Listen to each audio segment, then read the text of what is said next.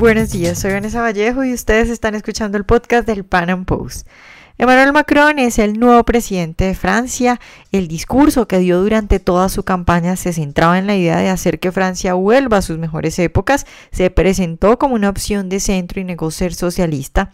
Sin embargo, pues muchos seguimos con la duda de qué es lo que en realidad hará el nuevo presidente de Francia. ¿Será cierto que ya no es socialista? ¿Qué políticas va a tomar frente al enorme estado de bienestar que existe en Francia? ¿Y cuál es su apuesta para solucionar el tema migratorio, que es uno de los temas más importantes? En este momento en la agenda europea. De estas y otras cuestiones hablaremos en nuestro podcast de hoy con Paula Forteza. Ella es candidata del partido político En Marcha para las legislativas de Francia representando a América Latina y el Caribe. Paula, buenos días y muchas gracias por estar hoy en el Panam Post. Buenos días, muchas gracias. Eh, Paula, yo quiero aprovechar tu visita a Colombia para preguntarte sobre el nuevo presidente, sobre Macron. Acá no nos ha llegado mucha información o digamos que la información es un poco confusa, además porque digamos que el historial de él también es un poco raro, es decir, hay gente que se pregunta qué es eso de liberal social, es de derecha, es de izquierda, qué es. Entonces quisiera preguntarte, eh, ¿qué línea le ves tú a Macron?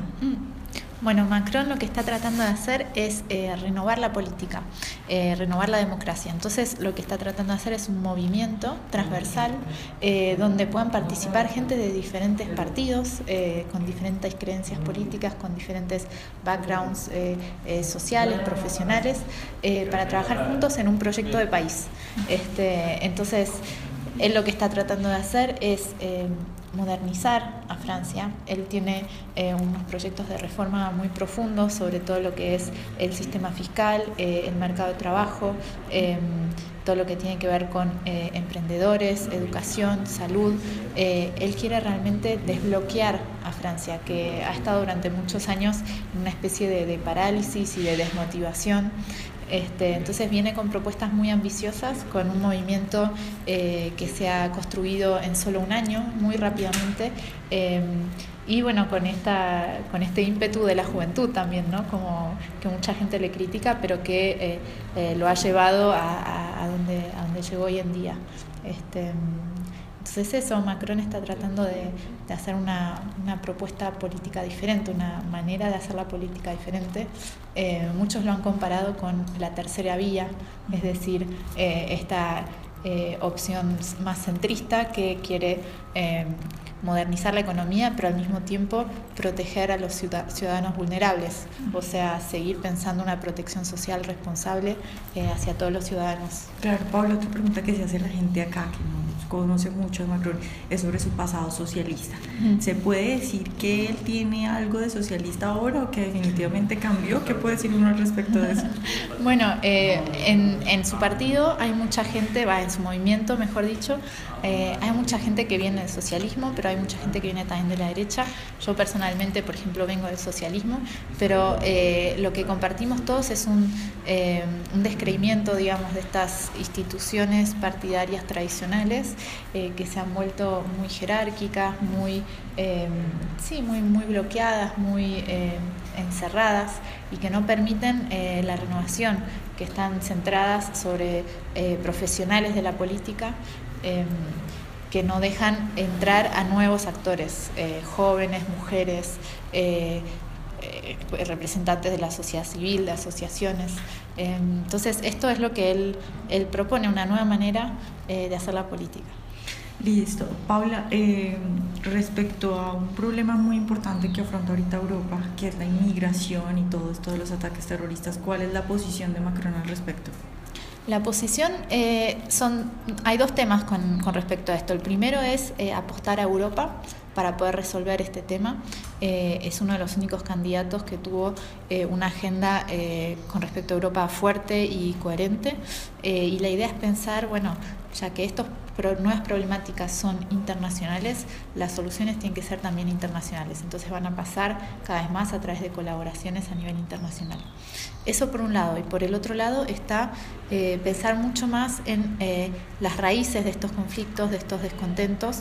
Eh, entonces tratar de responder a estas, a estas problemáticas desde el punto de vista de la inserción social, de la inserción económica, de la inserción laboral.